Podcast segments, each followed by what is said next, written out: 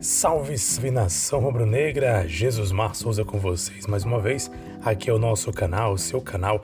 Aqui é o meu podcast, o seu podcast Mengão em Foco. Quero falar sobre a expectativa do Flamengo para o jogo de amanhã e também sobre a repercussão que continua a goleada contra o São Paulo, que o Flamengo sofreu contra o São Paulo. Primeiramente falando sobre a, a repercussão que teve dessa goleada, né? O André, André Sanches, se eu não estou enganado, ele, ele é ex-diretor do, do, do, Corinthians. Não lembro se ele é ex-diretor do Corinthians ou se ele, ele faz parte alguma coisa do Corinthians, eu não sei, aqui é Mengão em Foco. Estão dizendo, ele é deputado, se não estou enganado, ele, é político e é ex-presidente, era presidente do Corinthians, parece que é, parece que é presidente do Esporte Clube, na verdade, né? É, ele é, ele é presidente do Corinthians mesmo. E ele fez uma declaração é, ontem, salvo engano, ontem foi hoje, acompanhei agora pela manhã, ele falou que se o Flamengo fosse o melhor time do Brasil, não levaria uma goleada como levou a goleada contra o São Paulo. Para você ver como essa questão da goleada que o Flamengo tomou acabou, assim, de certa forma, desmoralizando o Flamengo. Posso falar dessa maneira.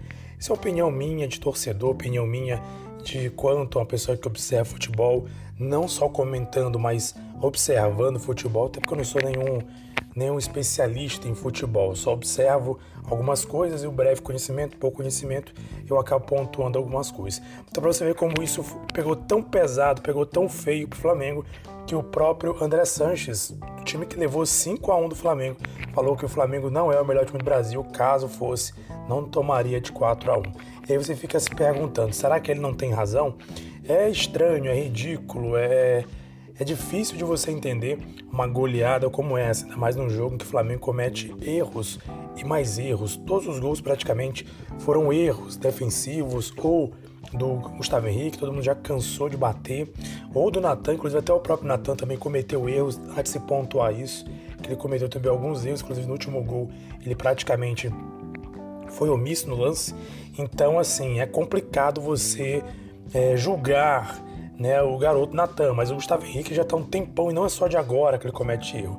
Mas também, claro, a culpa é do Domenech, porque quem escala o time é o Domenech.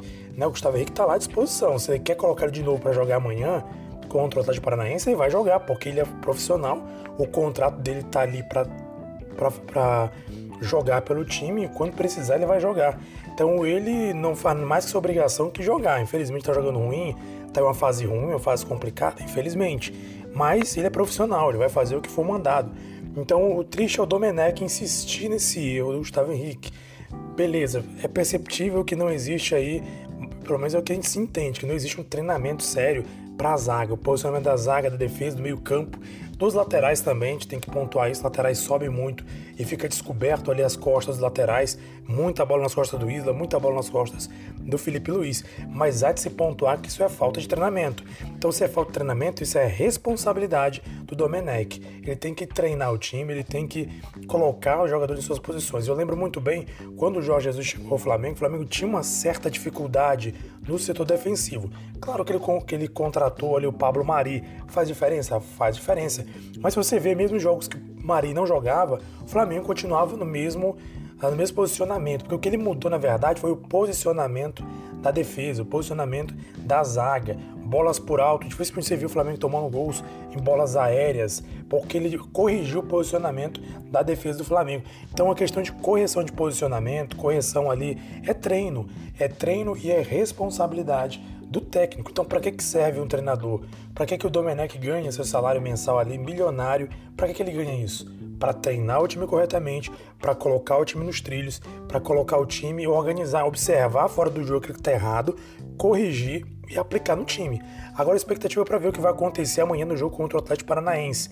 Amanhã é o jogo de volta pela Copa do Brasil, depois dessa goleada, infelizmente é, o torcedor fica apreensivo sem saber o que vai acontecer, mas eu creio que o Flamengo passa assim com uma certa facilidade. Claro, obviamente, o time colocar o pé no chão e jogar.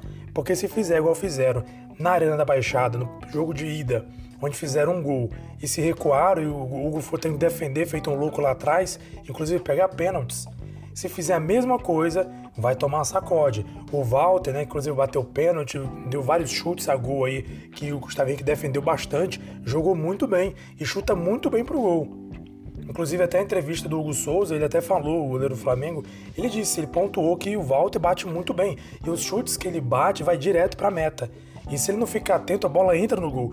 Então, é questão de pensar o seguinte: se o Flamengo manter a mesma postura de fazer um gol e ficar ali recuado contra o São Paulo, observe bem, a postura foi praticamente a mesma. O time fez o primeiro gol com o Pedro e praticamente se recolhe. Começa a tocar a bola como quem não quer nada. É ir pra cima, fez primeiro gol, faz dois, três, quatro, vai para cima. Agora faz primeiro gol, olha, fica tocando bola. Deixa o adversário chegar, fato que o adversário vai para cima, porque o adversário precisa do resultado, vai fazer se tiver moleza e der contra-ataque, vai fazer mais outro, mais outro, mais outro e vira uma goleada, como vimos em São Paulo. Então, observando bem, se o Flamengo jogar do mesmo jeito que jogou na Arena da Baixada, o Flamengo corre sério risco de ser eliminado na Copa do Brasil. Vai jogar sério no Maracanã, é jogar sério, fazer o primeiro gol, o segundo, o terceiro, manda goleada. Não para, não tira o pé, faz gol. O problema também, um outro problema, assim, não vou dizer que é um problema, mas é o estilo do Domenech, mas que não agrada muitos torcedores. Mas eu acho ele, ele não é igual ao Jorge Jesus. É, a gente fica sempre querendo comparar ele, obviamente cada um tem um trabalho, cada um tem um posicionamento, cada um tem um modo de ver a coisa. Por exemplo, o Jorge Jesus ele tinha muito essa questão de colocar o time todo para frente, empurrando o adversário de defesa. Aqui no caso, o Domenech não, o Domenech ele faz diferente. Ele não tem, a gente percebe que o time não tem essa avidez de, de empurrando o adversário. O time faz o gol, faz dois, não faz marcação alta, raras são as vezes que o Flamengo faz marcação alta no campo do adversário durante a partida, e aí o time praticamente recua, faz um gol e recua. Ou então faz dois e ele fica tocando bola despretensiosamente e não acontece mais nada. Isso mostra porque que o Flamengo, já comentei aqui em outros podcasts, às vezes faz o primeiro gol e, e faz um gol, faz dois gols, e passou sufoco, inclusive, em jogos contra times lá que está no Z4, está na parte de baixo da tabela. Porque jogos que empatou, jogos que ganhou de 1 a 0, ganhou apertado. Então isso mostra que o Flamengo tem uma dificuldade de impor um ritmo de jogo para frente, golear e para cima. Aí vem aquelas desculpas, ah, os lesionados, tudo bem. Tem jogador importante lesionado? Tem. A Rascaeta faz muita falta. O Rodrigo Caio faz muita falta. O Gabigol faz falta também. Apesar do Pedro estar fazendo excelente partida, o Gabigol creio que também poderia jogar com o Pedro e daria uma dinâmica muito maior para o ataque do Flamengo. Mas não adianta ficar se lamentando, é posicionar o time, é treinar o time. Eu fico impressionado. Claro, gente também tem, tem várias, tem umas, muitas variáveis. O Flamengo tá jogando uma partida em cima da outra, tá complicado. Mas, por exemplo, a gente pode ver um time igual o Fortaleza, que o Rogério Senna treina. A gente vê que o Rogério Senna treina um time e treina muito bem o time. Você vê que o time é limitado, mas é bem treinado, bem organizado, tá bem posicionado no campo times aí inferiores ao Flamengo que se posicionam bem, que trabalham bem, que estão bem organizados em campo. O próprio São Paulo, não que ele seja inferior, tem um, um elenco de qualidade, mas não é essa equipe toda é, sensacional que o Flamengo tem. Mas ainda assim o técnico Diniz sabe colocar, posicionar os jogadores, colocar os jogadores no lugar certo. Então o trabalho do técnico faz toda a diferença quando o treinador coloca o time no seu devido lugar, no seu devido posicionamento. Então fica o alerta. Amanhã o Flamengo joga contra o Atlético Paranaense. E assim, a torcida do Flamengo já está ali de cabeça cheia. Até agora ninguém engoliu essa goleada. E todo mundo apreensivo. Que, porque se o Flamengo começar a errar, ou aliás, continuar, na verdade começar não, continuar errando, como tem errado, porque já errou em muitos jogos. Né, errando a vários jogos. Só contra o São Paulo os erros foram fatais porque caiu em pés jogadores que têm qualidade para marcar gols. Se continuar fazendo isso, o Flamengo pode ser eliminado da Libertadores e até amanhã da Copa do Brasil, ou se não amanhã, no próximo jogo, porque a tendência é afunilando, vindo adversários de maior qualidade e jogos de Copa, jogos que tem jogo de ida e volta, mata-mata, se bobear, se vacilar, se errar, não tem tempo de recuperação.